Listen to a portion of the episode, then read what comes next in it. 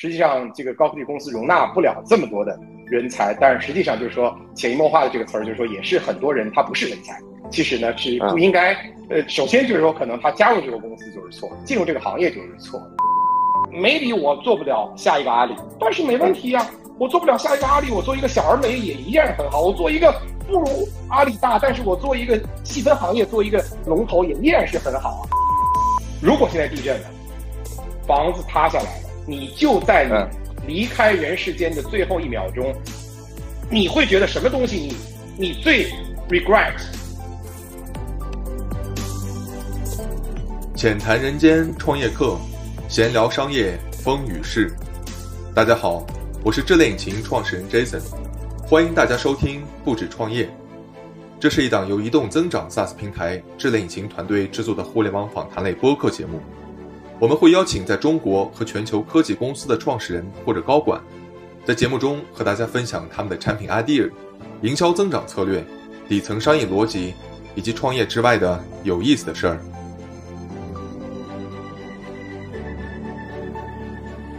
今天的第八期节目，我们邀请到 Train，Train 是群盟咨询 TL Talent Advisory 的创始合伙人，有二十五年的高管寻聘和领导力咨询经验。他是中国第一批高管寻聘咨询顾问，也是最早在硅谷从事帮助亚洲科技企业进行跨境高端人才寻聘的咨询顾问。二零零二年到二零一五年，Trin 从硅谷回到国内，在三家全球高管寻聘咨询公司 Hedrick and Struggles、c o n f e r r y International、City Partners 分别担任合伙人。高级客户合伙人和中国区管理合伙人，在此期间，他成功帮助一系列国内科技创业企业，比如阿里巴巴、百度、易趣、美团、大疆等，成功寻聘高端人才。他也曾经成功帮助美国独角兽企业，包括 Airbnb、Amazon、Facebook、Uber 等，成功寻聘中国区和亚太区高管人才。二零一五年到二零一八年，Trin 作为大疆的 HRVP，建立和完善大疆的海外人力资源体系。之后，在滴滴出行负责全球高端人才招聘。Trin 曾经在清华大学攻读计算机专业，他具有美国西北大学 Kellogg 商学院和香港科技大学 EMBA 学位。今天，Trin 将和大家聊聊硅谷人才趋势、中美科技人才流动等话题。下面我们进入节目内容，一起来浅谈人间创业课，闲聊商业风雨事。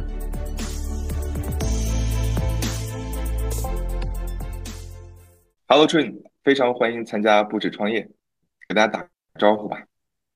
哎，大家好，大家好。这个，呃，我我相信可能大部分听众在国内哈，这个因为有一年多没回国，特别想念大家。当然我知道可能这个未必大家了解我，但是呢，很希望能通过这个渠道，通过这个机会哈，能跟大家这个交流一下这个美国的，不管是经济、人才、创业。对吧？当然呢，也希望哈，那个，哎，Jason 也给我一些反馈，不光是我讲，你也可以分享分享你的一些 observation，这个中国的一些情况，那个你这个创业一年多的这个心路啊，就咱们互相来交流，互相来交流。嗯，好的，没问题。呃，刚好呢，我最近这个在跟一些美国的朋友聊，然后在包括在国内啊，其实，在昨天和前天，就是可以看到比较疯狂的一些朋友圈在转发这个美国那边，尤其是 Meta。啊，最近在裁员啊，这样一些事情，那包括之前，呃，你也了解到，像十一月四号，Twitter 那时候也在通知这个全总部说开始这个裁员计划。哎，这个你怎么看待这个这个问题啊？就是湾区的这个裁员潮？因为我理解的话，其实像这些亚马逊啊，或者像 Twitter、Meta、谷歌，啊，甚至我听说像新加坡也开始在裁，还有 Salesforce，就这些大厂，其实身上应该是。账上趴着不少的钱，那你觉得这是一个呃跟风的这么一个行为呢，还是说其实大家真的是在财务上、在经济上看到了未来很大的挑战，那么在做一个长期过冬的准备？对我，我我是觉得，哎，对这个挺好的一个这个这个这个话题哈，那个因为这这这两天我们也是在又是在见证历史啊，最近发生很多事儿，这个。一个是你谈到这个 Meta 裁完裁员一万一千人，在前一天晚上，呃，我朋友就是这个谷歌的一个朋友给我发了一个消息，说他听到的消息是一万六千人。当时我一看，哇，这个还蛮蛮恐怖的啊！但是第二天一看，一万一千人，OK，much better。所以人是一个预期型的这个动物啊，这个所以呢，那这是一个见证历史。今天呢，这个美国股市是大涨，那这是又是一个预预期型的，因为。这个通货膨胀率，这个没有到八，对吧？这个股票一下子飙了很多。那昨天还有一个历史性的这个事件，就是这个这个这个这个所谓全球第二大的这个数字货币交易所 FTX 这个这个这个发生的状况，就是这些所有事情发生在一个同样的时间点，让你觉得，哎呀，这个怎怎么看一些这些事情？就是，然后这个，因为我你要问我这个问题，所以我看了一下这个 Facebook 这个这个这个这个人家这个这个小扎，对吧？他现在可能已经是这个这个老扎了，对吧？这个这个信啊，我觉得写的还是蛮好的。我觉得他归来仍是少年说的这个，哎，对我觉得我觉得他说的挺好，就是说。嗯，他提了，我觉得我我总结大大概三点啊，我觉得他总结这三点，我觉得基本上也代表就是说其他公司或多或少面临的一个思考问题的方式。第一个就是说他的思考点就是说他这个预期，对吧？就是说都是刚刚我说咱们是个预期的动物，就是这个嗯，在疫情期间，这个这个 digital company 对吧？这个包括 Facebook 等等之类 digital company 都是获得了不错的增长，那么增长的速度超出了大家预期，大家就以这个。超出预期作为一个常态来规划自己的这个发展，包括人才的发展。那么，但是在疫情之后呢，这个超出的这个预期的增长呢，已经减缓下来了。所以呢，要做调整，要把这个不管是人才还是其他的一些规划，要回到这个正常的轨道。所以这第一就是说预期变了。第二呢，就是说呢，这个呃环境经济环境变了。这个当然跟第一点是相关的，就是预期变了，但是它之这这个这 fundamental 的原因，底层的原因就是说，美国的经济造成了这个下滑的压力，是因为通货膨胀，对吧？在通货膨胀情况下，美联储在加息，消费者的这个他的这个这个这个花钱的速度降低，对吧？虽然我不是经济学家，我我们就这么就假装经济学家说几句这个，对吧？那这种情况之下，对那个针对消费者的这些广告主们的投放意愿，肯定也会有有一定的影响，因为消费者的花钱意愿受到影响。这种情况之下呢，这个。所以呢，整个这个经济下滑造成了这个广告主的这个花钱意愿的降低呢，那么自然也是要造成对公司的这个营收受影响，所以他也要做一个，就是说你叫未雨绸缪也好，其实已经不是未雨绸缪了，实际上就是说在雨来的时候要把伞赶快打起来，对吧？当然，第三呢，我觉得就是竞争。这个竞争呢，就是说呢，这个对吧？那其实 Facebook 面临比较大的竞争是这个 TikTok，那么确实它的这个广告营收，对吧？是有比较强劲的对手在分食这个这个市场。所以这个整个这个就是之前对市场预期太高，然后呢，这个实际上这个经济造成了这个市场有一定的这个下滑，再加上这个竞争造成了它不得不做这个调整。我觉得这个说的非常恳切哈，说的也非常的贴切，很很很真实。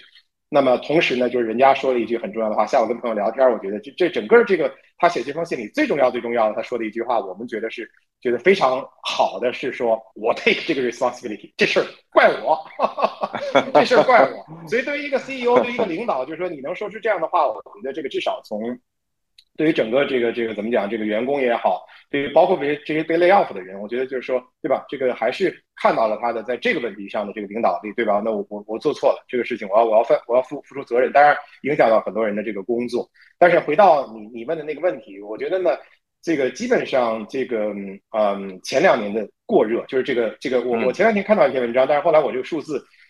记不住了，后来我再去找这篇文章，我一下找不到，因为每天这个各种信息太多。就是就是现在这个 Facebook 八万多人，对吧？但是呢，它这个从四万多人增长到八万多人的这个时间特别特别的快。其实这跟美联储印钞的速度等等，这都是很密切相关的。也就是说，在前两年，我觉得不管是这个这个整个经济的增长，包括这些尤其数字这个企业，对吧？这个 digital economy 的这些公司，他们的增长。然后呢，在这种情况之下，包括他们对人才的这个招聘和这个人才的这个，包括他们薪资的这个提升，都已经是在一个比较畸形的状态。所以我觉得这次的这个调整呢是健康的，是应该的，是一个这个为了长远发展，是是一个就是挤泡沫的一个过程。但这个挤泡沫必须得挤，如果不挤的话呢，这个行业没法健康的持续的发展下去。所以呢，这个就多说一句，就我觉得呢，就是我我就是说 inflation 对吧？整个这个这个所有的这些事情。咱们说的刚才说的这些现象，都多多少少跟这个这个加杠杆，跟这个 inflation，不管是这个这个对吧？这个数字货币交易所的就这个爆仓，不管是跟这个这个这个这个 Meta 这样的公司的裁员，对吧？都是存在一个，就是说怎么样从原来一个不正常的状态回归到一个正常的状态。那么要去杠杆，要这个减少这个美联储要减少这个货币的投放，要加息。那人才呢？因为今天咱们很大一部分都是跟人才，就是我先提出这个观点，就是说其实这个。整个人才的 inflation，我说人才的 inflation 包括两个，一个是质量，一个是数量。质量就是说，对吧？薪资太贵了，连我自己在硅谷这个太贵了，这个这个这个这个这个做我们作为猎头顾问，我们觉得说这个这个公司这样子是没法，我们都觉得不行。这这个这样的话，我们这个没法帮这个这个我们的客户招到这个合理的这个人才，在一个合理的价位上。第二就是说数量，这个前两年太凶悍了，这个实际上这个高科技公司容纳不了这么多的人才。但是实际上就是说潜移默化的这个词儿，就是说也是很多人他不是人才，其实呢是不应该。呃，首先就是说可能他加入这个公司就是错的，进入这个行业就是错的。所以呢，我我说的会稍微有一点这个可能有一点有点直接啊。但是呢，就是说呢，我觉得是在一个这个这个这个裁员，其实它是一个因为是个大厂嘛，所以它是一个挤泡沫的过程。但是最终我希望能够让。高科技行业就是说，人才的质和量都回归到一个正常的水平，还是要能够高科技行业，它最终还是一个按照一个怎么讲一个这个呃科学的轨道 健康的发展吧。因为这个这个也是基本上在我呃从业从这个嗯这个九四年进入猎头行业到今年这个二十七八年呃经历过呃这是第三次对吧？前前面两次一个就是大概二零二一年呃二零零一年二零零二年。美国的这个叫互联网泡沫的破裂，对。那第二次呢是二零零九年前后，零八年这个美国的次贷危机。今天呢，我觉得是反而比前两次相比呢，我觉得可能是更是一个调整，而不是说好像什么叫你看第一次用的叫 burst 这个泡沫破灭 破裂，泡沫破裂了，对吧？对。然后第二个是这个 subprime loan crisis，用了这个 crisis。我觉得这个第三次就是这次，我我我会用，就是有点像美联储当时用了一个词儿，就是说叫这个 adjustment，对吧？这个这个这是一个调整，是一个这个这个这个我们的一个一个修正啊。我觉得，所以我我我是觉得，其实我是相对乐观看待这件事儿，相对乐观看待这件事儿。是的，呃，我跟你有同感。你这个让我想到了刚才说的预期嘛，对吧？小扎还是老扎说的这个预期这个词，我觉得非常有有道理。二零二零年这个 pandemic 刚来的时候，刚席卷到中国，我觉得应该是在这个前一年的十二月份或者是一月份，然后到美国可能是过了几个月之后，两三个月，对吧？三四个月，嗯，那时候大家的预期非常的悲观，因为那时候这个病毒的毒性很强嘛，传染力很强，所以我看到在硅谷，包括我们这个前东家，呃，都有一批统一的啊百分之二十的全球性裁员啊，那。我在问这个总部的一些意见，我说为什么会做这样的裁员？是账上没钱了吗？他们说其实不是，我们是不知道这个未来会怎么样。嗯，但是呢，这个预期当时设的是比较比较低的。呃，过了六个月，然后这个 bounce back 全部开始再重新把这些请材料人再请回来，或者再扩张，继续招更多的人。所以我觉得你刚才讲的这个很对，就是我们还是要有信心啊，这只是一个 adjustment，这可能不是一个一个危机来的。对。然后你刚才谈到薪酬的这个问题，就是现在。呃，薪酬过高，我也是有一个同感。呃，我不记得前两天有没有问过你啊？但是我找过一个，我有一个朋友，他要在新加坡请一个 BD director，其实是一个 IC 啊，一个一个 individual contributor 这么一个位置，在 FinTech。那他让我帮他推荐几个这个呃比较熟悉的猎头朋友，我就问了一嘴，其中有一个也是这个比较大的一个猎头公司的，在新加坡的同事，他说：“哦，你这个薪水在新加坡是请不到人的。”新加坡我们要请这样的一个 S A Senior S A 需要十八万五千新币，嗯，然后我说 What？十八万五千新币？我说只是一个销售，我说低于这个请不到人吗？他说是的。当然我不是很赞同和认为这个事情应该是这样啊，我也不知道新加坡的市场是不是百分之百是这样，但是我觉得你刚刚讲的就是这个人才的一个这个通货膨胀啊，这种情况的确也是存在的，的确存在，但我觉得这个需要一个调整。呃，包括我们现在有了这样的一些，呃，这个这个裁员潮之后，可能会让公司更加意识到成本的一个重要性，让我们这个就是候选人也会更加的意识到说，哎，自己在市场上的一个价值应该怎么样去更客观的一个衡量啊。那其实我还有一个事儿呢，也想聊一聊，这个是昨天晚上，昨天下午我在跟一个老同事，在新加坡的老同事在聊，那这个同事呢，十月份的时候辞职了。嗯，他辞职了，原因是可能呃一些个人原因吧，这个就离开公司，但跟现在这个裁员潮是没关系的。嗯嗯。然后很不巧的是呢，昨天他说这一个月他都很荡，因为他说他太太是 Meta 的，所以昨天晚上就一直在哭啊，前天晚上就一直在等那个 Meta 那个信，然后家里有三个小朋友在养。那如果是这种情况，对吧？这个他辞职了，然后他太太因为 Meta 的这个事情。呃，接下来可能也会呃进入一个找工作的一个阶段。那其实我就很好奇，也很想聊一聊，听听你的建议。那这些被裁的小伙伴，他们的下一个机会在哪里？因为你看现在市场上，Salesforce 也好，Amazon，然后是这些大厂其实都在裁员啊。那小厂可能就更加的希望说，嗯，conservative 一些。那他们会去传统行业吗？还是去自己创业？还是休假呢？你你有没有聊到这样的一些候选人？对对对，我知道你说的意思。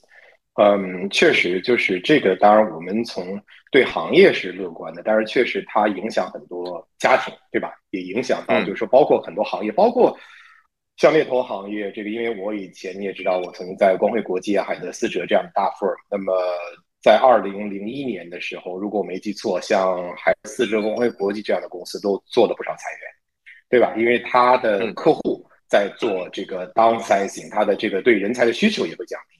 那就是从上海游的影响，其实对这样的公司会有影响，所以我不排除这个裁员对于一些对吧，甚至这种服务行业，我说的这种高端的，不管是人才服务行业，甚至一些其他类型都会受影响。所以我觉得这个对于一些个人的这个这个家庭是会有影响的。那这可能引申出一个话题，就我知道你的最直接的问题就是，哎，对啊，那这些人怎么办？当然。当然，如果说最直接的回答呢，我我我相信是这样，就是说，我觉得现在情况，就像我讲，就是说并不太糟，就是说目前失业率总体水平还是保持在大概美国大概百分之四左右，其实可能甚至还，嗯，可能在硅谷说不定还还不一定达到百分之四，在整个美国的这个经济状态，我当然我指的是美国市场，其实它的失业率还是偏低的，在这种情况之下呢，其实还是有很多机会，但是确实可能以前大家标准是这些所谓的大厂，是这些股票上市的公司。那么现在可能大家就要更 open-minded，就是说，如果只是从找工作的角度，对吧？那么不管是创业企业，还是一些可能就是说像你讲到的，就是说可能是 non-tech 的公司，因为所以 non-tech 其实现在没有，就是说太严格意义上，因为所有的公司，对，就是说所有的公司都要都要 be digitalized，所以呢，其实这个帮助一些传统行业能够更好的数字化，其实也是一个机缘点。所以我觉得，就是说只要大家的这个。心态调整好，这个对于自己的这个，刚才我们讲预期嘛，对自对自己的预期可能会有所降低，或者更符合这个市场的实际情况。其实我觉得找到工作呢，未必这么难，这是第一。第二呢，它引申出来的话题，我想到的是两个，一个呢就是说呢，就是通过这个裁员呢，可能大家需要，呃，包括你的这个朋友离开哈，就是我觉得它是一个很好的做一个自我梳理的过程。就是说什么叫自我梳理的过程呢？虽然这个裁员呢，这个刚刚小扎也说了，这个责任在他，对吧？但是呢，可能我们不能因为人家说责任在人家，那就说我们没有自己的责任，对吧？我们可能也说，哎，那我们中国人最善于自我反省。那如果说从自我反省的角度，就说，哎，我们自己通过这个能看到什么？比如说，我想到就是说，如果我们认为我们自己是这个行业的 top ten 的，嗯，牛的这个人，不管你是码农，还是说你是说是你是做 BD，还是你是做 sales。那我们不担心自己的这个这个这个这个这个机工作机会，因为你是这个领域的，对吧？Top ten percent，或者说 Top five percent，或者 Top fifteen percent。那么，如果当你分析下来，就是说，我可能是这个领域的 bottom 的 thirty percent，可能你要想一想，是不是这是一个转型的机会点？为什么呢？就像我刚才讲的，因为你说到就是说，硅谷这两年薪资很高。San Jose State University Computer Science graduate 起薪十万、十五万美金也是大有人在，对吧？那么我们不是说这个学校不好，没有一点这个意思。我就是说，就是说这个薪资是真的是太夸张了。但是是不是每个人都是因为说我就是一个很好的码农，所以我就要去做这份工作？但是很多人他并不是因为这个原因，是因为这个工资高啊，所以我要去码做码农啊，对吧？我是很。觉得大家需要在这个问题上要做一个真正对自己心灵的对话。那么我是有机会做码农的，但是我恰恰没有做码农，我是做了这个 这个这个这个猎头顾问。当然，这有很多因缘际遇的因素啊。但是当我做了这个做了久以后，觉得哇，这个是最适合我的。我绝对这个做码农，我会我会很 suffer。虽然我是清华大学毕业，但是跟我的这些学学生的这个这个我的这些同龄人，我的这些班级里面最优秀的这个 top ten percent 甚至 top one percent 的比。那我绝对是在清华这个圈子里，我绝对是 bottom thirty percent。太谦虚了。那我就是说我为什么不做我自己 top ten percent 的事情呢？我觉得在这种环境下，在这个发生了这样的事情呢，可能是需要对自己的这个事业做一些思考，对自己的人生也做一些思考。当然，我刚才讲的时候，我说我想到两点，第一点就是说对自己的事业做一些思考，我怎么样找到自己真正的优势和自己的 passion，我争取做能够真正发挥自己优势和 passion 的，能够做到他的，就是说在我的专精的领域，对吧？做 top ten percent，这是第一。想到另外一点就是，那我的生活可能也要重新做一些规划，刚包括你刚才谈到的这个家庭，不管你是有房贷还是有孩子要在在这个学校上这个私立学校等等之类，就是说也会要重新做一个审视，就是说，那么我们前几年的这种消费，我说的消费包括加杠杆，华人喜欢买房子投资，喜欢炒股票，喜欢这个买数字货币，很多投资行为是否？理性和是否这个考虑到了一些风险意识？那那说到这儿又引引申到刚才说的，咱们说这个见证历史，就是你说那 T X 发生的这件事情事情，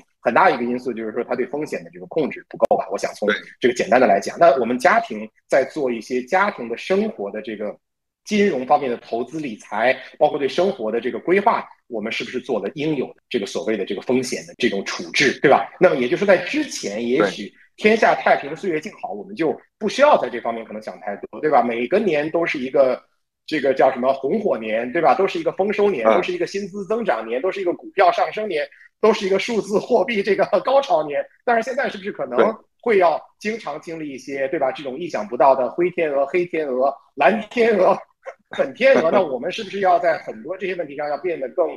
趋于这种保守，或者说要有一个不同的 hedge strategy，对吧？我们说叫对冲策略，对吧？我们是不是有一定的对冲策略？所以我觉得这个可能是需要在这两个方面做一些人生的调整。还是那句话，可能做了这个调整，对于今后的人生、今后的这个事业可能会发展的更好。但是确实在短期内会是比较痛苦的。但是呢，我觉得还是一句话，就是人生是甜酸苦辣。组成的任何一件事情，我们可能都把它变成一个机遇吧。我觉得不要把它当成是一个仅仅是一个这个所谓的 suffering。suffering 之后，可能还是会能够走出这段就是痛苦的日子，然后找到一个新的起点。那在这个新的起点上，可能会变得更开心、更快乐。另外，自己包括家庭的这个财务状况也会变得更健康。这是我的一个观点了。哎，我非常赞同。我觉得你刚才讲的很有道理啊。从这个我们过去几年对于职场。对于加薪，然后对于自己的机会的角度来看，大家一直是在走一个正向盘旋上升的路线，大多数人。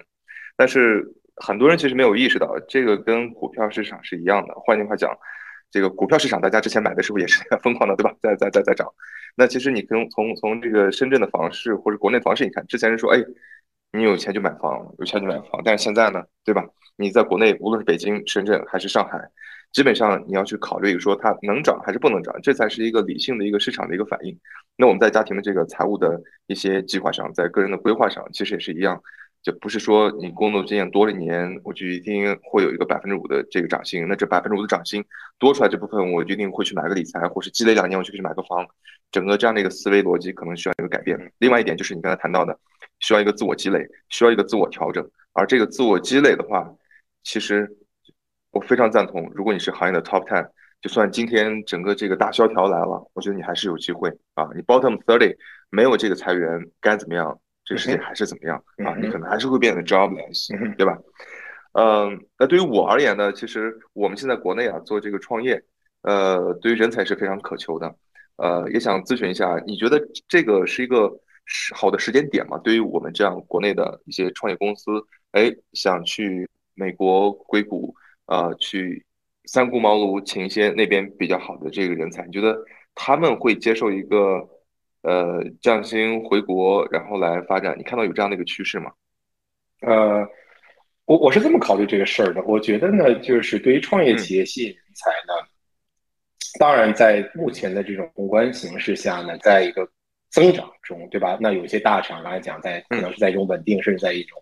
这种这种紧缩中，那我觉得肯定从宏观来讲，肯定是对于这个，就刚刚讲的，对于这种成长型企业、创业型企业，我觉得是是肯定是向好的。因为之前就是我们跟大厂竞争，真的是难度蛮大的。这个他们分分钟就是一个 counter offer，分分钟最后加了多少股票，加了多少这个这个 期权啊。但是呢，就是我觉得可能从最终吸引人才，可能还是从他对这件事情的一个长期的这个这个这个这个。这个怎么讲？他的这个 passion 和他的这种啊，对这个创业这个这个事情的一个一个一个长期的 commitment，那那 not necessarily 是说他要这个就是你你想要找的这个人是把这件事只是当成一个仅仅仅仅是当成一个工作，对吧？因为呢，我觉得最终尤其创业这件事儿，它是一个非常九死一生，非常的辛苦，没有一定的这个执着度啊，是很难成功的。所以呢，我觉得呢。一方面会让大家的这个好好好的地方，就是会让所有人的这个预期，刚才讲的预期，我们今天的这个主题可能就是预期，对吧？让我们的预期都有所这个调整。那么包括这个各种类型的候选人，可能都会要对这个市场市场进行一个客观的分析，让他们也能更客观的去看待自己下面事业的发展。对于我觉得这个看待一个增长型的公司，对吧？我觉得你的这个这个 bargaining power 会增加。那么但反过来呢，就是说呢，可能在你反过来去挑选这个人才的时候呢。就说还是要找到，就说可能不是为了钱，对吧？那也就是说，这样的人才也可能是在，即便是在经济好的时候，即便是在大厂这个都在加薪的时候，他来跟你一起来创业，对吧？他可能不是为了钱，而是为了这件事儿。所以我觉得可能最好能找到一些这样的人，这样就会比较好。但但总体来讲，我相信这肯定是一个能够就是比比去年或者比前年，我觉得相比那个时候。肯定的，就是我觉得这个时机点肯定对于创业公司会更相对容易的能够吸引到一些好的人才。哎，是，我觉得这个可能一个双刃剑啊，从跟大厂抢人才的角度来讲，可能会是稍微好一些。但是从另外一边，这个对于创业公司资金储备，对吧？你从市场上去融钱，这个事儿变得也相对的会困难很多。是的，这是个没办法一个双刃剑。我最近在网上也是看到一些传闻，但是我不知道这个是真的还是假的。他们说有些 Twitter 的员工差不多在十一月初的时候，知道这个 Twitter 要啊开始裁员，他们为了不在这个裁员的名单里边，呃，自主九九六，然后很多人发了很多很有意思的照片，什么带着狗去公司，然后在那过夜啊，这种各种的，就是可能有些夸张的成分啊啊。但你认为就是九九六的这个文化会蔓延到，或者是已经蔓延到美国的互联网公司吗？对这个话题挺有意思的，就是，就首先呢，我觉得最后就是说，你看那个，当然我没有仔细去去看这个报道，就伊朗马斯克他对这个，比如说这个码农的一个筛选，对吧？你要写 code，对吧？就说，所以这个大概你九九六未必能 这个被他 筛到，因为你最终这个 code 写的不够好，可能还是不行。另外，那所以从这个引申出来就怎么说呢？就是。我觉得所谓九九六，因为我前两天跟我的另外一个朋友，就是这个，他现在是美国的一个上市公司的一个 CEO，聊起这个事儿。当然，他以前也在国内的这个创业企业，包括阿里啊等等类型公司工作过。那么他就提到，就是说，他说，你看我来到这个公司，希望对他做一定的改造，对吧？那么当然，这个我在阿里，所以就是员工，因为你知道，美国是一个非常。Transparent 这个信息的这个交流是非常透明，那么员工就会说说，哎，这个某某某来到我们公司当 CEO 了，他以前是阿里，他一定要把这个，他一定会把这个九九六 带过来，对吧？阿里是九九六的这个始作俑者嘛。对。那他就说，他说我也跟员工做了这个 one on one，我也在讲，就说他说呢，我不是说并不想把九九六带过来，对吧？但是，嗯，我想把阿里的这个。狼性文化带过来，这个狼性文化指的是什么呢？不是说内卷，而是说我们要 survive。因为这家公司它之所以能够到这个公司来当 CEO 呢，是因为呢这个公司呢它是一个美国上市企业，也是有国内的一些风险基金参与投资，但是在上市之后呢，股价表现不好，公司这个股价处在一个这个比较低迷的状态。在这种情况之下，需要一个人挽救这个危局吧？所以，在这种情况下，他作为这个投资方的这个这个 operating partner 就是。临危受命，要把这个公司挽救于水火之中。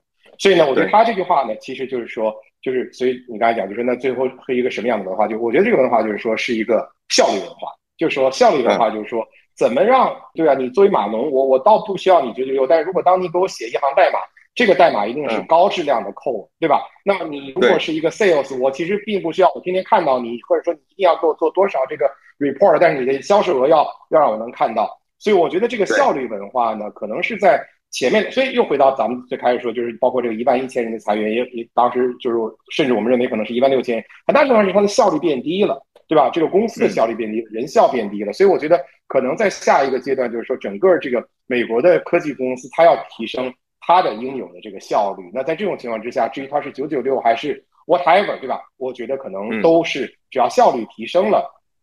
自然，我觉得这个工作的状态未必一定是要用某种方式去去约束它。那但我不得不说呢，就是其实呢，美国很难形成真正意义上的就就，就是因为呢，这次疫情之后呢，其实这个所谓 remote working 的这种状态呢，会让大部分员工更希望，就是说他有一定的 flexibility，他不需要在办公室。所以如果说好看你怎么定义九九六，如果说你定义九九六，就是说希望这个，因为我们中国我自己也在一些科技公司待过，对吧？就说你公司八点半九点以后有晚餐啊。有这个 打车报销，对吧？如果说这么来定义这个九九六，美国是绝对不可能。但是因为这个 remote working、flexible working hour 反而造成可能员工要不得不，对吧？你任何时候你可能就要有一个，因为你是 remote working，you have to attend this 这个 remote conference，就像我们的 Zoom call，对吧？或者是怎么样，这个腾讯的视频会议，所以可能让员工不得不就是让他的自己的生活和工作之间的这个界限变得反而不那么清晰了。所以这种情况之下呢，会造成可能这个公司就是这个员工，可能他的这个投入量投入可能会更更多一些。那但是最终就是说，他要造成这个公司的效率提升。但是公司的虽然他的员工的投入多了一些，但他也增加了。就我早晨不需要卡 mute，我不需要一个小时开车，对吧？我今天这个，我我我现在住在 Mountain View，我我今天去那个 Santa Clara 开会啊，这个七八个 mile 路程开了我半个小时，还在堵车啊，幺零幺依然在堵车，所以从它这个。进一步侧面说明，目前硅谷暂时没有问题，因为如果有问题，二零零一年的时候肯定路上不堵车的，对吧？二那个二零零二零呃，这个二零二零年疫情期间也是不堵车的。所以呢，我觉得只要员工的效率增加了，我觉得这个九九六的这种所谓比较表面现象未必特别重要。但是呢，确实呢，就是说呢，硅谷的这个人效一定要提高。反过来呢，这个中国企业一些在这个。就我们说，就是要打仗，对吧？我们要这个这个要能够有这个所谓狼性，这些词儿可能不是特别适合美国社会啊，从文化的角度。但是呢，他只是说把他的这个这个比较这种这个硬硬的东西抛开，就是提高，就是我们怎么样竞争，我们要活下来，对吧？刚刚讲到这个朋友的情况，我们的公司必须得活下来。如果我们不能够活下来，没有这个效率，明天纳斯达克摘牌了，公司全部解散了，每个人的工作都受影响，那么难道你们觉得这是你们愿意看到的一种生活状态吗？对吧？我相信。大部分人可能是未必希望看到的，所以我觉得呢，就是说，实际上是让美国的公司能够增加更大的竞争力。那么，我觉得呢，从这一点上呢，可能它要从更这种放松的状态变成一个相对更这个 intensive 的状态。我我还是觉得这是一个对行业是一个好的事情，是增加竞争力、增加效率，然后呢，让行业还是能够在一个比较这种奋发图强的状态下去去发展。因为这是科技行业的，我觉得一个一个鲜明的标志吧。对，我觉得你刚刚讲的这个非常好，无论是从公司的层面，还是从这个员工的层面，其实到最后都是一个优胜劣汰的过程啊。那么优的话，其实代表就是你的一个效能、一个效率。那刚才谈到这个九九六啊，然后可能再提一个比较 negative 的一个词，呃，我希望说是今天最后一个 negative 的词吧，三十五岁危机啊，呃，因为这个在国内其实也比较怎么讲呢？很多朋友，因为我今年是三十八，我有很多朋友可能三十八、三九、四十、三五、三六的，这个都有。呃，好像大家都会有这样的一种感觉，甚至到了这个三十五岁呢，就开始决定说，哎，我是继续拼还是就开始躺平了？我发现我很多的朋友三十五岁就开始躺平了，三十八岁以后，他觉得反正我在公司往上也没有太大的这个机会，甚至于说，呃，关系很不错的一个朋友说，我我想去这个呃，从阿里准备辞职，我去去去这个泰国去清迈。我做 Airbnb 啊，这个在那边当个小网红，或者说一个码农如何在泰国在清迈运营一家 Airbnb，最后还赚到了钱，对吧？就是你如何看待说这个三十五岁危机这个事儿啊？你觉得对大家有没有什么建议？当然我知道刚才你谈到了，你如果是 Top Ten 的话，其实 It doesn't really matter 啊。但是从这个绝大多数人的角度，你即便你是 Top Ten，那你三十五岁、三十八岁，旁边可能也有个这个 Top Five。他可能是个二十五岁，但他的薪酬可能只有你的一半啊！你你觉得这是怎么去处理这样的一个呃一个心态，或者做一个调整呢？对，就就还是回到今天的这个我的这个这个贯穿我今天这个讨论的一个一个一个关键词儿，就是这个预期哈，就是那个也是过来人，因为自己也经历过三十五，但是现在已经是五十一了，一下子这个到现在看不出来，又十五年过去，六年过去，所以预期就是说呢，嗯。我们对自己的事业、生活各方面有自己的一个预期，但是这个预期呢，这个要不断的调整，在这个调整过程中呢，是一个自己认识社会、认识自我这样一个过程。首先呢，这个我觉得每个人对事物的认识、对世界的认识、对自我的认识都会在一个不同的层面。那么，我不认为说每个人都需要走一条别人的路。走自己的路是最好的路。那么从这个角度来讲呢，并不是说每个人都需要有所谓的这种非常 high level 的 ambition。那么如果自己在做了全面的分析，认为自己的这个躺平，或者说其实我认为，如果在清迈开一个网红的这个 Airbnb，我认为也不是一种躺平，我认为也是一种蛮有意思的一种生活状态。如果认为这是自己的一个真正这个从发自内心和发，包括从不管是从 passion 加上自己的这个 interest 和自己的能力都符合的，我觉得 go for it。我觉得并不是说这是一件错误的选择，甚至对这个人是一个非常正确的选择。这是第一，嗯。因为还是一句话，就是当我们今天看了整个这个世界的不确定性之后呢，就是我们发现，就是说，并不是说人的这个，不管是人的世界的发展，一定是一个永远向上的过程，世界的发展永远是这个向上的过程，世界和平永远是一个 这个不会被打破的过程，都不是这样。所以在这种情况之下呢，我觉得人是可以有多样性的选择的。第二呢，对于这个有 ambition 的人呢，也是要想，就是说，刚刚你讲的那个，我觉得是可以从那儿先开始谈起，就是说，我们的 ambition 就是说。不是说你对事业的这个 ambition 就一定是做 CEO。虽然我们原来说中国人老是有这句话，就说哦，不是不想当将军的士兵不是好好士兵。是的，你是可以想当将军，但是当一个好士兵也很不错。那么，对，回到自己在三十五岁的时候，我也做过这这个自我的分析，就是说我是不是一个好的 executive search consultant？我绝对是个好的，但是我是不是 top one percent？我觉得可能还不到。但这种情况其实也也有很大的 frustration，对吧？你知道，就是在我们这个猎头行业最 top 的有那么几个全球范围内的最有名的，举两个例子，一个是叫 Jerry Roche，一个叫 John Thompson。这个每个人都有一个全世界前无古人后无来者的经典案例。Jerry Roche 就是这个郭士纳 IBM 的 CEO，他操作的这个案例。这个 John Thompson 呢，就是谷歌的 CEO，这个 Eric Smith，对吧？这个。这都是前无古人后无来者的。那么我就在想，我我这一辈子我我也做不到这个程度。我我不但说做不到他那个程度，那个 John Thompson 的那个以前他的那个叫 associate，后来也变成了 partner，也是最后变成硅谷最牛的这个 CEO 搜寻的这个顾问。我说我我再做十年做二十年，我依然不可能达到他这个程度。在这种情况下，我们有挫败感，就像您讲的，就是说，哎哎，we are top ten percent，但 maybe we are not top five percent。然后到后来我想清楚，就是说，OK，这个世界可能。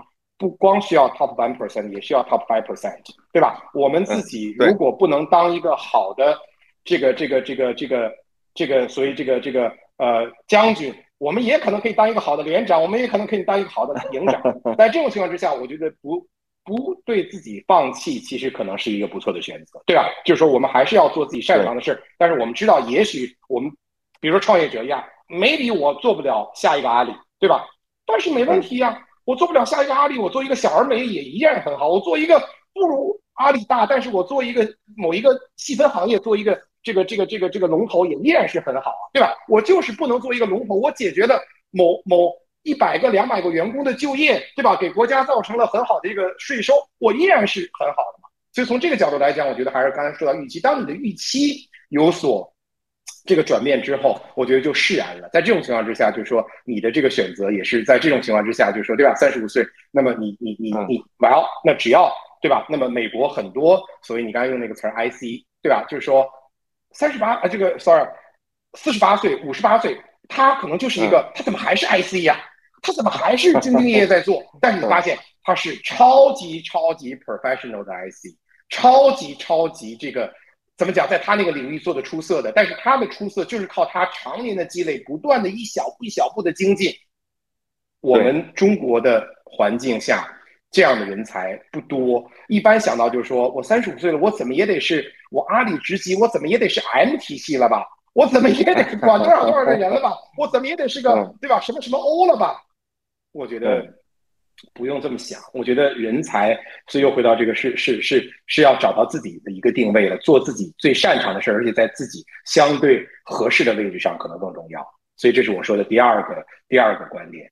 第三个观点呢，就是说呢，三十五岁也是一个很好的一个时间点，考虑什么呢？就是说，如果这个时候，或者说如果你的内心中确实，因为刚才说第一种，对吧？第一种就是说我们说的是我我不想用躺平这个词儿，我想说的是一个不同路径，对吧？就是说还是那句话，就是说花有。黑色的花，对吧？很少见，但黑色的花正因为它少见，我认为它也是美丽的。我不是说觉得黑色的花丑，我觉得它是美丽的。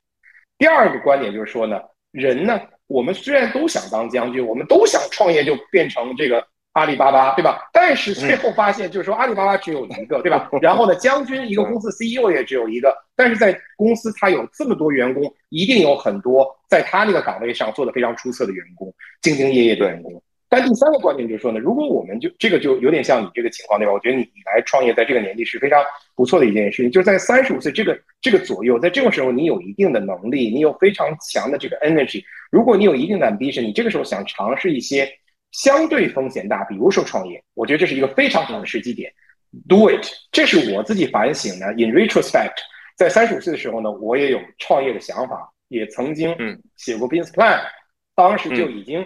想做这个人才行业，就是 referral model，对吧？我们叫人才，这个叫什么呢？这个推荐模式的这个人才网络，对吧？这是在什么时候呢？我三十五岁的时候是在二零零六年，对吧？我相信肯定是最最最呃最这个比较早具有这样的一些思考的。当然，最后也有很多人去尝试过类似的方向，没有做成功。我我我相信呢，就是说我去做这件事，未必我的成功几率比别人大。但是如果在三十五岁的时候我跨出这一步做了这件事呢，我觉得可能我今生会更无悔。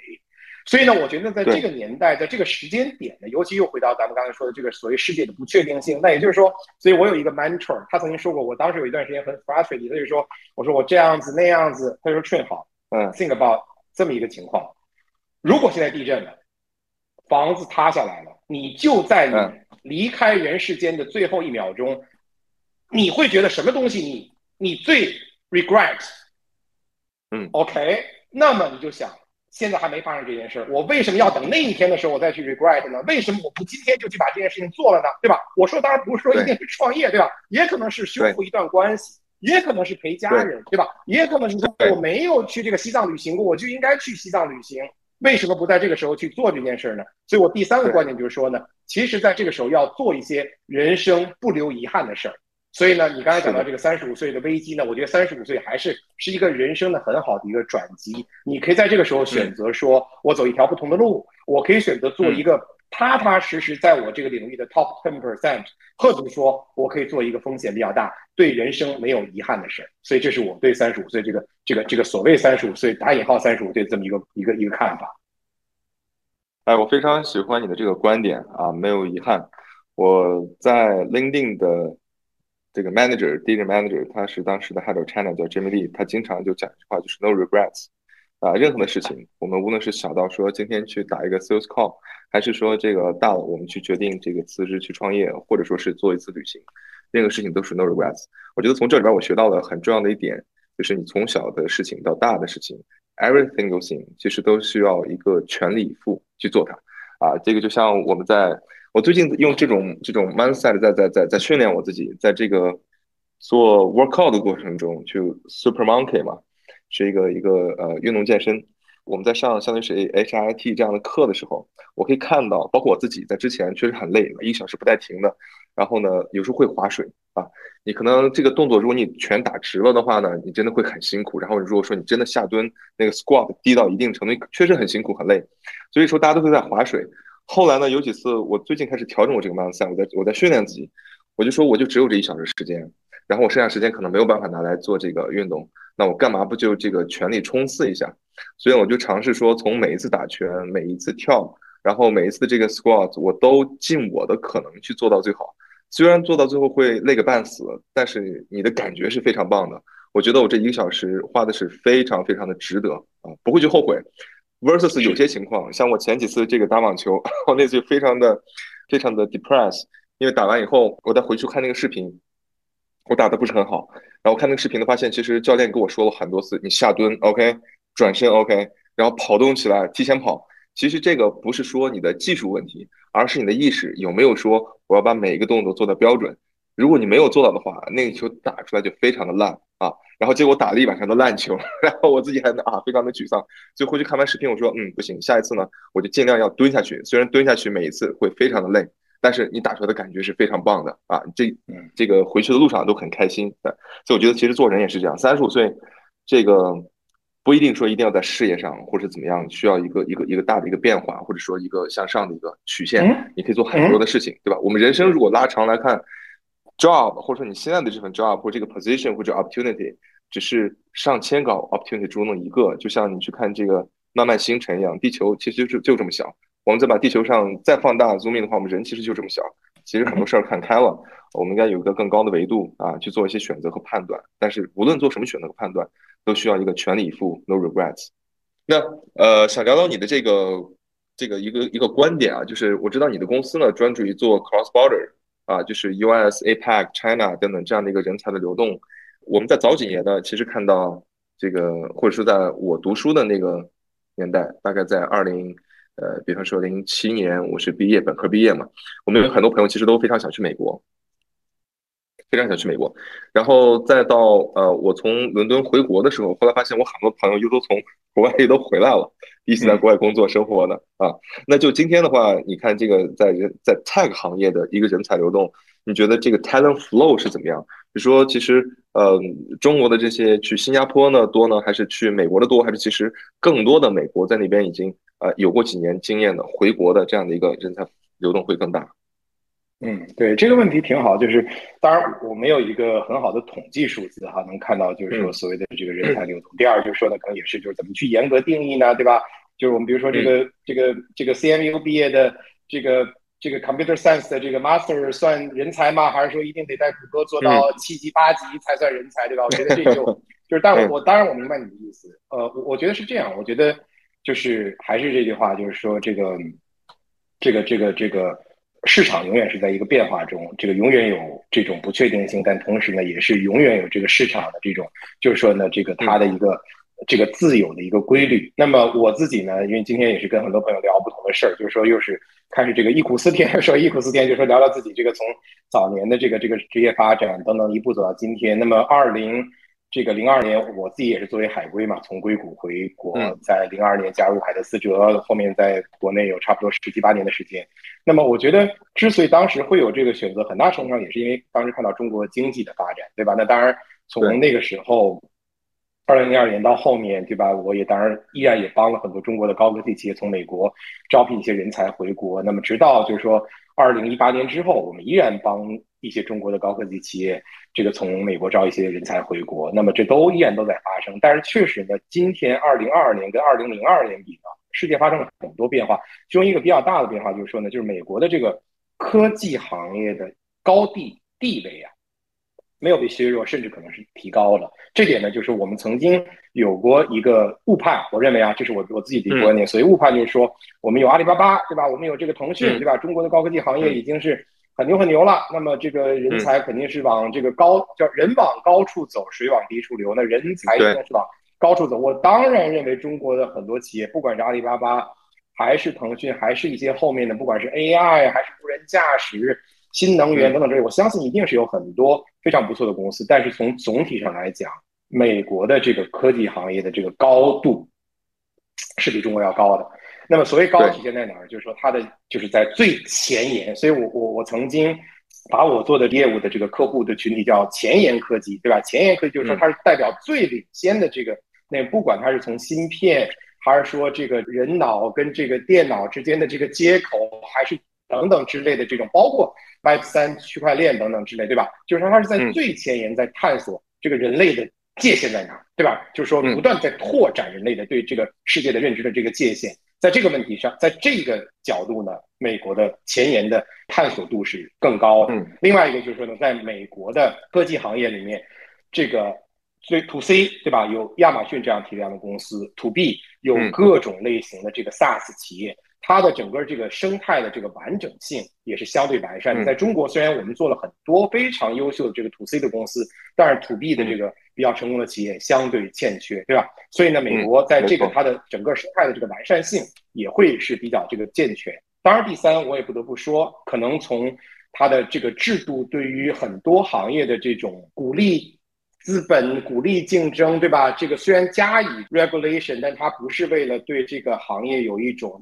太多的人为的干预在里面，也促使这个在这边的这个经营环境是一个相对比较这个更自由的一种发展这种模式。在这些综合条件上，应判断下呢，美国的这个科技行业的高地的高度是更高的。在这种情况之下，人才的流动自然是又回到刚才说的，人一定是往高处走的。所以总体来讲，我认为这几年人才的这个啊是往美国的这个高地上去停留的，而未必是这个到中国。不是说从个体行为来讲，我相信一定是有，对吧？比如说哦，我在谷歌就是一个六级，但是我到中国变成了 CTO 或者是 VP Engineering，是是有这种可能性。对个体，但是从总体来讲，那么人才的这个追求的一定是这个高地的这个高度，这是我的观点。明白。昨天晚上我们吃饭啊，跟同事一起聚餐，然后我们有一个同事呃小伙子也谈到说，哎，其实我希望将来能够这个回到美国，或者是。对吧？这个加拿大等等地方去工作，因为之前他在美国待过。是，嗯，那在这边呢，其实我们有很多的这个中国的科技的年轻人，像你刚才讲的，希望说能够去，对吧？我们如果搁到国内的话，是，就是从二线城市到一线城市，从一线城市从二厂一二线厂到一线厂，有可能再去一些创业厂。那这个，嗯，国内到国外也是。如果说美国公司的科技公司的这个，嗯。高度会更高的话，大家当然希望去里面搏一搏，去看一看，去去看看这个世界有多大有多远，长得是什么样子的。那你觉得中国的科技人才啊，我们所谓的科技人才呢，可能就是像这个程序员呢，或者说是科技行业的一些这个呃，我们说整个这个生态里边的，那他们去美国就业或他们的这个门槛或者阻碍是什么呢？呃，我说的这个可能更多的是一些一些怎么讲，就是你的语言、学历、技能这这些方面。呃，换句话讲。那有没有说美国对于吸引外国人才，或者是尤其是中国，因为现在这个一些地缘政治的关系，有一些这样的机会，一些高端开放准入的这样一些政策？那我举个例子，你看，你像香港，大概在一个月以前，嗯，开通了一个这个叫高端人才许可证啊，就是说内地人才的话，你只要在这个全球前多少位大学毕业的，啊，或者说你的年薪在二百五十万以上的，刷了你就可以拿到在香港工作的这么一个一个签证，那就嗯。中国人才去，如果去美国，我想找工作，今天那我应该通过什么样的途径？那什么东西会阻拦我呢？对，我我觉得呢，政策不是问题。就是美国呢，虽然并没有像你所说的这种所谓某一个特殊计划，对吧？但是呢，你又可以说它其实这种计划一直都在有。比如说美国的这种杰出人才签证，对吧？杰出人才签证又分成很多不同的类别。当然，我不是我不是律师，也不是这个移民顾问啊，就可能这方面就就不是那么专业。包括它的这个。H1B visa，其实这也是相对在全球范围内非常对于这个外籍人才在美国能够进入这种尤其高科技行业是非常友善的一种举动。因为那举例来讲，我们如果是越南籍跑到中国来，这恰当不太恰当。其实这个工作签证未必那么容易做。Anyway，对。那么挑战在哪？挑战是 skill set，挑战是 skill set，挑战 skill set 就是说。相对来讲，码农容易是在于说它是一个偏技术性的工作，但是对于码农以外的，我们就说任何包括 product，包括这种这个这个市场销售，包括这种 support function，这个直接从亚洲国家，包括甚至从新加坡这种国家来美国，第一，你的语言的交流能力是欠缺的，对吧？就是说欠缺可能不仅仅只是英文说的不够流畅，你对当地的这种表达方式，对吧？这个。法律法规的理解都是相对欠缺，比如说你做 HR 对吧？那你知道美国这个 HR，它很多这个 labor law 跟 亚洲是很不一样。第二就是说文化上的这个融合，那么因为你之前没有在这个美国工作过，那么那么你肯定就是说去怎么样融入美国社会和融入美国的这个这个公司的这个群体，还是会有多多少少会有一定的这个挑战。那么嗯，所以在这种情况之下呢，就是说直接从亚洲来美国以工作的形式呢。我觉得挑战会比较大，但是呢，我觉得有这么几种可能的路径。一种路径就是，你首先加入一个美国的大厂，对吧？这个 Microsoft、Google 等等之类的，那么有机会能够从内部 transfer。那么 Amazon，对吧？这是这是一个比较理想的路径。对，这个当然也是一个，对吧？只适合某些人，不一定适合所有人。第二个路径就是说呢，我们加入一家这个亚洲的公司，但是我们希望能够帮助他在海外。开疆辟土，对吧？那么利用你的这个语言能力，利用你的这个年轻的这种闯劲儿，那么当然，这个要在你去 apply 这个公司的职位的时候，一定要跟这个公司谈好你的这个 intention。他也确实是希望将来能让你去到海外去帮他脱疆辟土的。那么第三呢，就是说呢，其实我觉得可能对于大部分人，第三种形式呢，可能说不定更合适。当然还有第四种方式，第三种方式呢，就是说可能通过来到美国做一个。学历的晋升，对吧？可能你是在亚洲读的本科，对吧？读的是工程技术，但是到了美国读一个 MBA 或者读一个，包括这个可能是 Computer Science 的这个 Master，对吧？之后进入这个以 H1B 的形式进入这个美国的这个科技圈儿，嗯，可能会更就是会会对于大部分人可能这条路径是相对来讲更容易走通。当然，第四呢是相对来讲比较小众，就是说是可以到美国来直接创业，对吧？也有这样的 visa。嗯。但是呢，就说呢，就是就是直接到美国做一个创业者，这个就刚才讲的，不管是从融资啊，对吧？你怎么样能够让你的这个业务从美国从第一天就能开始去去去去做起来？呃，可能这是只是适合一个非常小众的群体。但我简单总结起来，我觉得大概可能是有这么四种左右的路径吧。哎，我觉得总结的非常好。我刚才盘了一下我的这个朋友圈啊，我发现呃，一二四啊，都有很多朋友是这么操作的。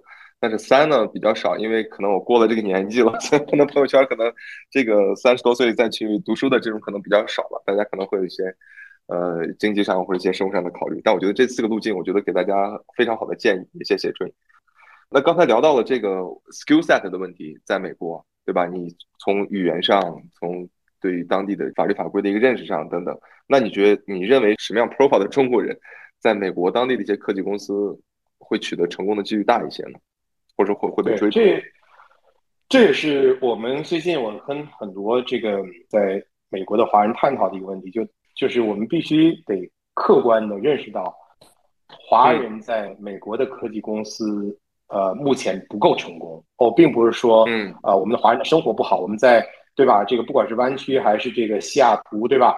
这个包括洛杉矶，我们有巨大的华人群体，他们工作在谷歌、Facebook、Amazon，他们有很高的收入，他们的生活很不错，住着这个几百万美金的大房子，对吧？这个 有一个很好的生活状态。但是我们的华人在最近若干年，并没有在美国的科技圈，尤其在美国的主流的科技行业，这个取得这个事业上。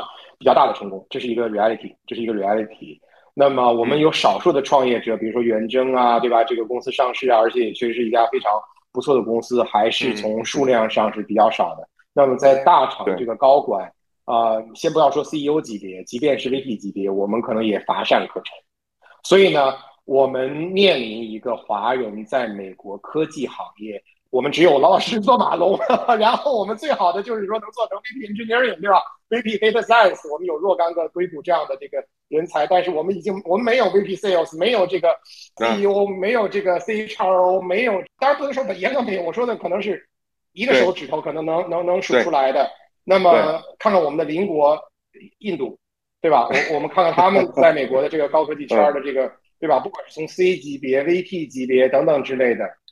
那么，所以呢，我这也是我我在试图做一个非盈利公益组织，当然现在还在策划中，也是在有，也希望大家有有叫什么，有人是这个能出钱出钱，能这个这个添柴加火都可以添柴加火，就是说我我们这个项目叫 Next Generation，对我们放眼于我们的下一代，这是我们一个不得不。从中国足球谈起了一下子话题，他扯远了。如果我们不从老二抓起，恐怕我们就更没机会了。我们人才如果不从下一代抓起，我们就更没机会了。也就是说，我们必须得需要我们的下一代在美国的这个科技行业，不管从他们的硬性的 skill set，就说，比如说我就是一个非常厉害的这个这个 smart contract programmer，great。但是我们需要他们在人文情怀上，在领导力方面也是非常非常的优秀，同时他们能够。团结所有能够团结在一起的这个华人群体，能够在美国的这个科技圈真正做出一些成绩，能够让全球会说某某哇，你这个能够把微软啊，这个又带上一个台阶了，对吧？哇，你能够创立了一个这个这个对吧？真正的一个美国主流社会的这么一个科技行业的这么一个新星，我觉得这个呢，我我觉得我不得不就说不是悲观，是乐观，但是就说可能是 next generation，当然这也是我们这个 generation。对啊，所以我们这个项目的项项目的代号叫 Next Generation。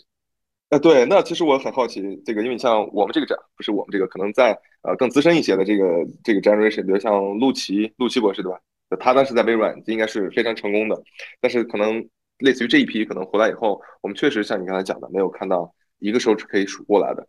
但是你说的 Next Generation 这个话题，我想再延展一下，你指的是呃你们。作为这个第一代在美国奋斗的这样的呃科技呃领袖的 next generation 在美国出生，那他们有机会，还是说可能仅仅是从一个 generation 的角度，可能我们在中国本土，哎，下一代可能二十多岁，然后读完书去美国工作，你觉得是同样的，还是说呃特指是这种？明白，我们还是我们还是广义的，但是呢，确实呢，坦率的讲，我们是广义的，但是呢，不得不承认呢，就是说。啊，我们认为，如果真正能在美国的这个主流社会和主流的这个科技圈，能够真正成为一个比较好的 leader 呢，就是说从教育来讲呢，比较难，比较难在本科教育之后，呃，去去去，我我还是那句话，我我觉得肯定是因人而异的，一定是有天才的，一定是有这个，对吧？我们说这个，这个 bell curve 的这个 这个比较独特的这种，因为从文化的角度，如果不能够从高中甚至初中，在美国的这个教育体系里去理解美国的社会，理解美国的这个人文，对吧？以及交往美国的这个 connection，对吧？我不是说你去读哈佛、读耶鲁、读 Stanford，你有 MBA 的 connection，这个 connection good，但是你的 connection 是应该从你的中学时代就应该建立的。呃，没有这些还是会比较难，还是会比较难，对吧？当然，我觉得就是说。对吧？这个这个这个，因为你刚才说到大疆，对吧？如果我们有一个所谓的新新一代的汪涛，直接在美国创立这个新一代的无人机公司，那么做成功了，是不是有可能？也许有可能，但是呢，确实就是说，真正如果想在一个美国的。因为还是从体量，我说的是从对吧？这个不管是从市值、科技的创新度等等之类，如果是真的是在美国，当然我说的这个可能会有点 controversial，但我觉得 so far 确实大部分人还是比较应该会认同我这个观点，因为确实实际情况就是这样，就是说如果真能做到一个高管的位置，或者说做到一个美国 CEO，那我回到回到刚才，你看我这个朋友，我觉得他也是觉得他能到美国来做这个公司 CEO 是一个蛮幸运的事儿。当然他是一个临时的 CEO，也是为了挽救这个公司于水火之中，对吧？并不是一个就是说是。刚我讲就说是带领微软到下一个，对吧？那么，没错。如果真能有这样的人才出现，我觉得可能会是，嗯，在美国这个中学教育、大学教育，然后进入美国的这个市场，一步步能够走出来的。那么，那那么会可能会有少数，对吧？完成大学，然后在这边读 master，然后走出来。那么，我觉得会有少数。那么，还是就是我们最终的目标是希望这些人能够行成为这些公司的。CEO 对吧？指路人、带领者、指路人，不是仅是一个 CTO，只是一个 VP Product。那么我们中国人是有这个能力，我相信是一定有这个能力，能够成为这些公司的 CEO 的。但是呃，目前还没有，目前还不具备，但是需要一个 generation 的时间去培养下一代的这个 leader。我很赞同啊！你想，你如果做一个 CEO 的话，你需要很全面的多方面的能力。那么，如果说你要想做一个好的，你要对产品有把控，产品其实是对于整个一个社会市场的一个需求，对吧？把控能力。如果呃，对于对于销售要有很好的能力和把控。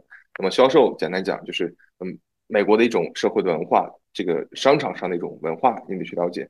那么，对于这个呃法律法规啊，那么还有很多，就是你刚讲的这个 connections。那么这些 connections 的话，其实都是都是你在。这个运营公司的过程或者创业的过程中所需要的啊，这个八方的资源都要能够拿过来。但是如果只是一个大学毕业去了，我干个两三年，我在那创业，确实这种有这种成功的啊，像你刚才讲的有这种天才，但是会比较难啊。肯定还是说你的积累嘛，你可能去的更早，你的积累可能会更多一些啊。我觉得这个成功的概率会大。以及呢，就是说，作为一个公司的 leader，你能不能把这个公司的价值观变成别人所引领？这个社会的引领，这个行业的，对吧？是一个带领这个这个潮流的价值观。那么我们之前就是我经常总是谈这个谷歌的这个价值观，就是因为我我一直比较崇尚谷歌的这个这个，当然他那个 C H R O 写那本书，对吧？How Google Works，对吧？就是这个这个重新定义工作，重新定义团队这么几本书。那么因为他在当时。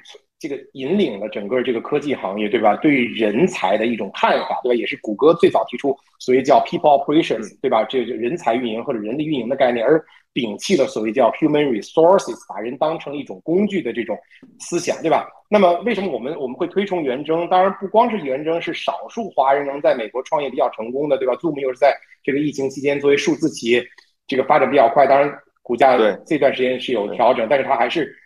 但更重要是说，是元征他也做出了在价值观方面，对吧？比如说他提倡的这个 trust，对吧？在公司内部建立这种非常 trust 的这种人际关系的这种这种这种这种文化，这也是一个能够在科技行业是能够让别人尊重的一个公司。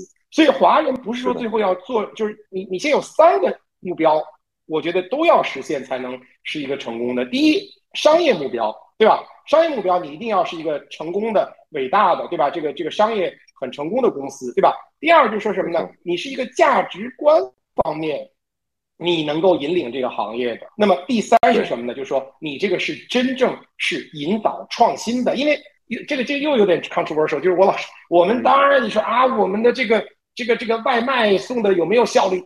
太有效率了。我们的这个共享单车太厉害了，北京全是共享单车，对吧？但是我们造出这个。几纳米的芯片了吗？或者我们造出了一个 SpaceX 了吗？我们没有引领世界的这个科技行业的最前沿的创新。我们一谈又是，哎呀，我们曾经造纸、指南针，这个。对不起，这个 这这个有点，所以我觉得就是说，如果能在这三个角度，我们都能造出一个伟大的公司，同时这个公司的 leader 是华人的话，那我们的华人是在这个科技全球的科技行业，我们就真的是树立一个灯塔了。但可惜我们还没有，那那所以我们说可能是 next generation。哎呀，我觉得这个我们下期节目的这个主题已经春帮我们选好了，就是这个。文化和价值观的一个梳理啊，以及这个狼狼性文化和我们这个公司的一个正确的价值观的一个梳理啊，我觉得这个我们可以单独拿一起来谈哈。非常好，呃，非常棒。最后一个问题啊，我知道时间也比较紧，在过去呢，经常我自己也会，包括朋友都会收到一些美国公司在中国设立分部，或者在亚太设立分部，招一些 GM 或者 CEO 一类的机会，这样一些邀请，其实也都比较多。无论是从公司的 HR、TA team，还是可能从外部的猎头，都会收到一些。但是今年格外的少。今年你去看看 LinkedIn 这个你的 inbox，好像没有什么这样的东西，然后都是在卖你东西的这些 sales，对吧？或者一些这个 recruiter 在问你是不是有这个啊 hiring 的这样的一个 plan。你认为这样的一个现状是美国公司对于进入中国现在更谨慎了吗？然后呢，如果是更谨慎的话，有没有一个周期的一个预预期啊？可能这会持续多久？可能才会有更多的一些机会？对我，我我觉得呢，就是资本是最理性以及最不理性的，对吧？所以才会加杠杆，对吧？但是资本最理性就是说它是逐利，对吧？它不是说这个是去，对吧？刚刚我们说我们做非盈利公益组织，这是这是一种组织形态，但是全世界大部分组织它是商业化的，所以商业化的组织它要去逐利，那么它一定去分析全球范围内机遇点在哪。我觉得在目前情况下呢，不得不说，我们中国市场虽然。依然孕育巨大的机会，但是我们也有巨大的挑战。巨大的挑战，我们的防疫政策等等等等，这个中美的地缘政治，造成这个资本在去市场逐利的过程中，他发现说，这个市场我的投入产出比，我可能这个 formula 我可能计算这个公式会有点挑战。对啊，就刚才说到人效，对吧？我这个 在一个什么样的投入能有一个什么样的产出？你这个产出是不是能够被最终变现？等等一系列，对于这个 decision maker，我相信他们都会在这个过程中是有一个思考的。所以我觉得短期内吧，我们希望是短期内的这种所谓的这个趋冷，这也是一个资本的选择，对吧？但是这会有一个多长的时间？还是那句话，我觉得，当我们能够真正让资本看到说市场的这个，对吧，在某些方面的这个它的。孕育的这个巨大的这个商机，这个资本，当他算了这个公式，发现他的这个投入和最后他能够得到的产出和最终这个产出能够最终被被实现变现，这个公式成立的情况下，那自然这个事情就会就会对吧？就是这种所谓的机会就会出现。那么你觉得这个你就是至于这个是多长时间啊？我觉得这可能跟政策会有很大的这个。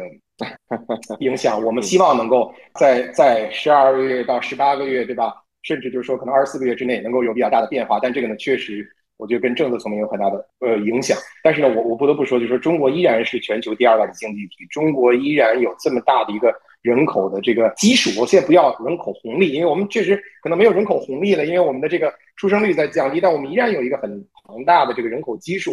他们对于这个很多产品服务的这个需求，包括中国的企业家，还是一个非常这个叫什么？就是有这种很强的企图心的企业家，区域还是有商机的，对吧？当然，确实可能要打破一些束缚的条件，才能让这个商机释放出来。那在商机释放出来之后，当刚才我说的这个资本公式当它能算出一个比较好的一个回报率的情况下，我相信呢，这个你又开始要被别人骚扰了。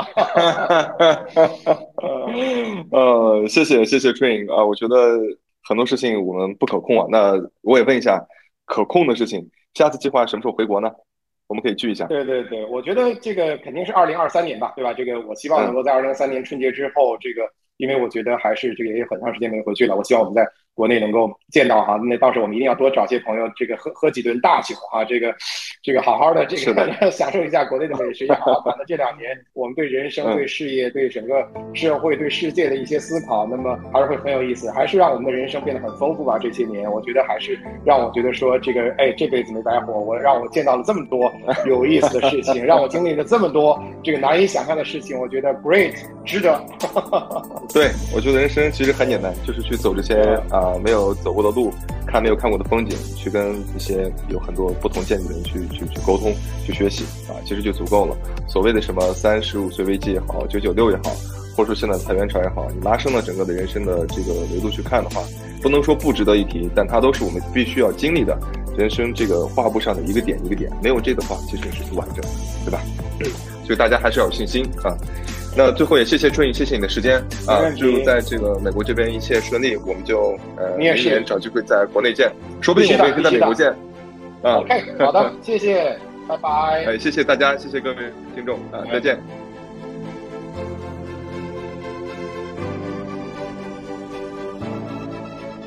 感谢大家收听由智联引擎团队制作的播客节目《不止创业》。智联引擎是一家硅谷独角兽在中国的独立分支。我们帮助应用开发者通过全球领先的深度链接技术，洞察用户是谁、从哪里来、做什么，甄别出高质量、高留存用户，最终通过强大的裂变营销中台，提升运营获客效率，实现跨平台用户裂变增长。如果你对产品 idea、移动营销增长、底层商业逻辑、商业领袖的故事感兴趣，欢迎订阅并分享我们的微信公众号“智链引擎”。大家下期节目见。